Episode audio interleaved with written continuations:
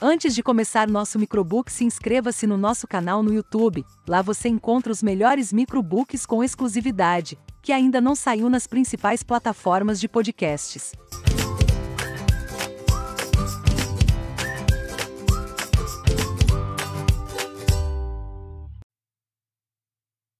Uma Terra Prometida, por Barack Obama.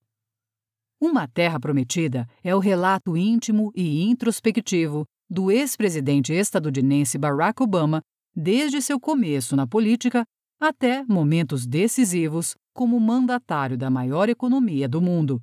Este microbook é destinado a quem busca inspiração pelas palavras de um dos grandes líderes do século XXI. No primeiro volume de suas memórias presidenciais, Obama narra a odisseia improvável de um jovem negro, estudioso e promissor na busca por um lugar ao sol, até chegar ao cargo mais poderoso do mundo. Sua análise é singular e cativante, demonstrando o quanto o poder é solitário e de grande responsabilidade. Barack Hussein Obama II é um advogado e político estadunidense o 44º presidente dos Estados Unidos entre os anos de 2009 a 2017, sendo o primeiro afro-americano a ocupar o cargo tão cobiçado. Marido de Michelle, é pai de Malia e Natasha. A aposta. Obama começou seu relato comentando sobre os cantos da Casa Branca que mais gostava.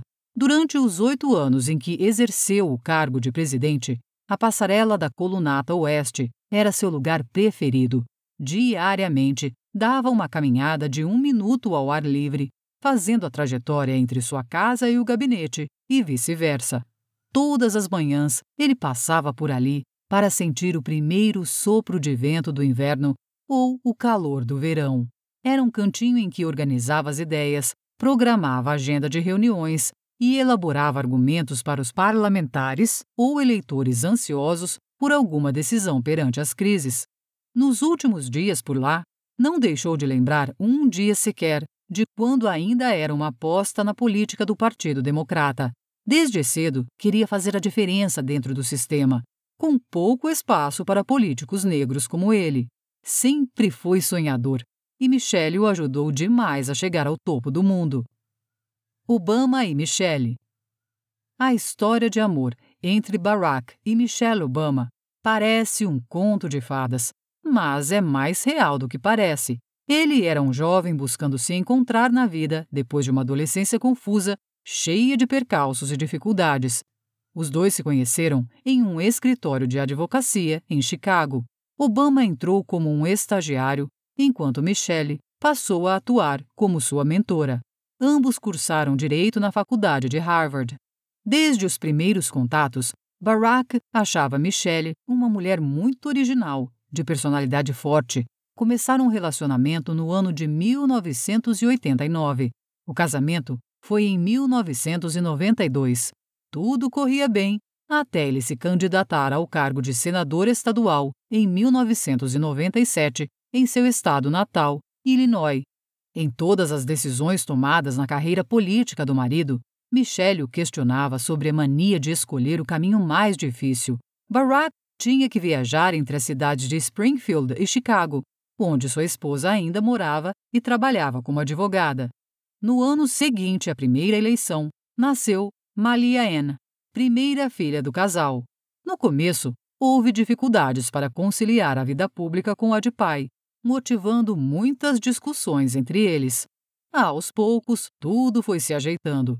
Quando Barack concorreu ao Senado Federal em 2004, Natasha já era nascida e Michelle deixou claro que aquele seria seu último apoio a uma empreitada na política do marido. Ele venceu. Quatro anos depois, Michelle não queria que ele se candidatasse a presidente, sempre criticando a megalomania de Barack. Mas ela não deixou de estar ao seu lado, como protagonista, tomando decisões e estando sempre como a base da família. Sim, nós podemos. Quando conta sobre a campanha presidencial de 2008, em que usou o famoso slogan para unir a população dos Estados Unidos, Obama pensa em mudanças de paradigmas. Foi a primeira eleição em que o uso da internet e das redes sociais foi feito de forma mais profissional. Ele lembra exatamente o dia em que anunciou sua candidatura. Foi numa manhã de céu límpido, em fevereiro de 2007. Sua fala aconteceu em um palco diante do velho Capitólio em Springfield, onde Abraham Lincoln havia pronunciado o discurso intitulado A Casa Dividida, quando era senador pelo estado de Illinois. A temperatura rondava os 10 graus negativos e havia o medo da equipe de que o frio espantasse o público. Lê do engano. Obama falou para mais de 15 mil pessoas, presentes não só na praça, diante do palco, mas também nas ruas vizinhas.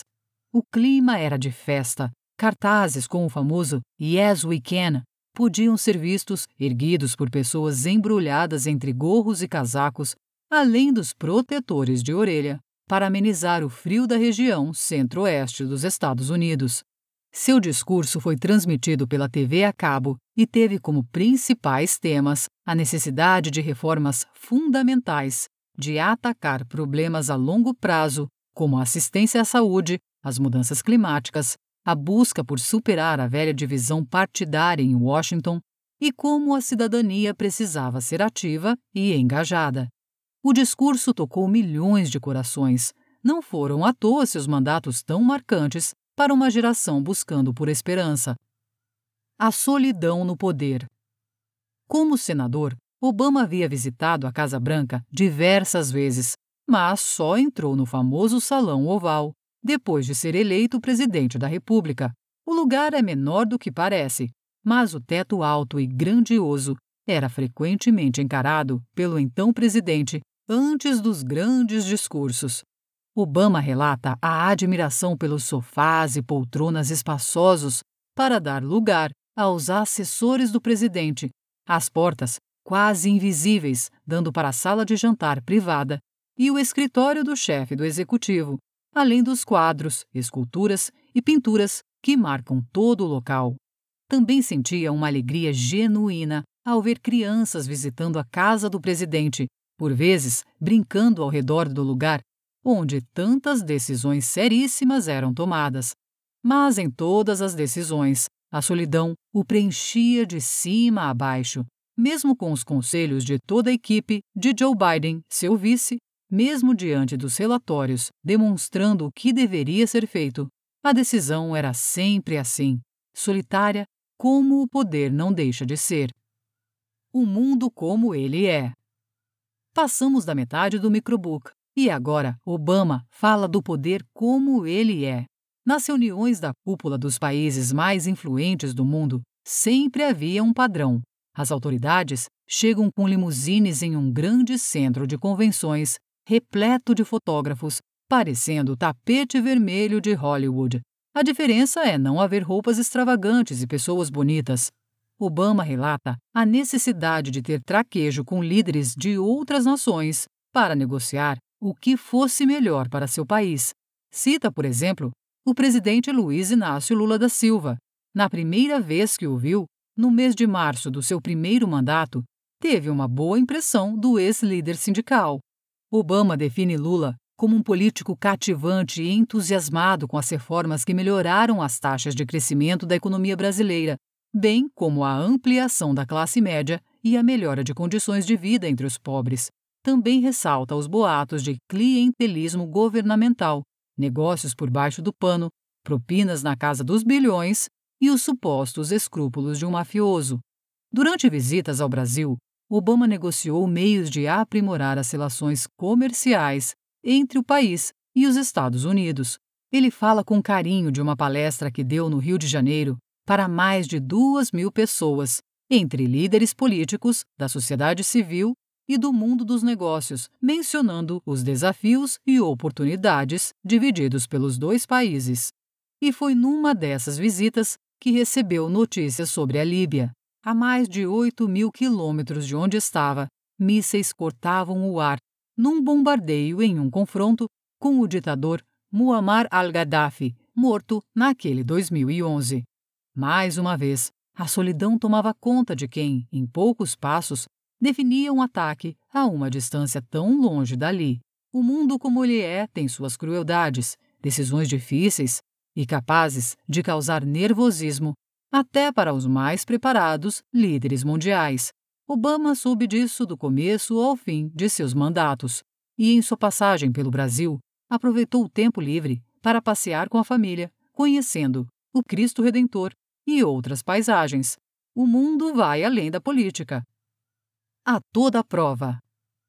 Na política, especialmente quando se exerce um cargo como o da presidência de uma república tão influente quanto os Estados Unidos, é normal passar por etapas difíceis. As crises podem ser consequência de erros estúpidos, imprevistos, decisões sensatas, mas impopulares, ou falhas de comunicação. Com manchetes negativas, o público fica insatisfeito. Quando se corrige os erros, é comum a imprensa parar de fazer críticas após duas semanas. Mas em situações terríveis, o noticiário ruim segue por muito tempo, não dão sossego e podem levar a uma queda de popularidade. Obama precisou de traquejo para lidar com os efeitos da crise financeira de 2008, que atingiu em cheio seus dois mandatos. Ao longo do tempo, passou a entender como se desesperar pelos maus momentos não leva a nada, não soluciona os problemas. Na corda bamba. Obama ressalta o quanto a região do Oriente Médio é um barril de crises a serem estouradas a qualquer momento pelos interesses dos Estados Unidos naquela região, o monitoramento sempre foi constante, com várias possibilidades de ataques terroristas e outras crises instaladas por ali, onde o exército estadunidense tem suas bases. E não foram poucas as decisões que ele precisou tomar rapidamente, envolvendo países como o Iraque, o Irã e o Iêmen. Relatórios sobre movimentações da Al-Qaeda precisavam ser analisados rapidamente até tomar as atitudes julgadas necessárias, sem desespero ou demonstração de pânico por parte do líder dos Estados Unidos. Porque exercer um cargo de muito poder é assim, exige rapidez, raciocínio rápido, decisões mais rápidas ainda. Tudo isso sem descuidar das relações entre políticos do próprio país e negociando com outros líderes sem contar a necessidade de tomar conta da própria família, que não pode ser deixada de lado. Obama precisou de sensibilidade para viver esses anos como presidente. Quando nos deparamos com um pouco dos bastidores da história de vida e de política de uma das personalidades mais marcantes do século, é impossível não refletir sobre o momento atual do mundo. Em seu relato, Obama demonstra uma sobriedade que nos faz sentir falta de quando a política não era dominada pelos discursos de medo e ódio. O ex-presidente estadunidense prova que outro caminho é possível.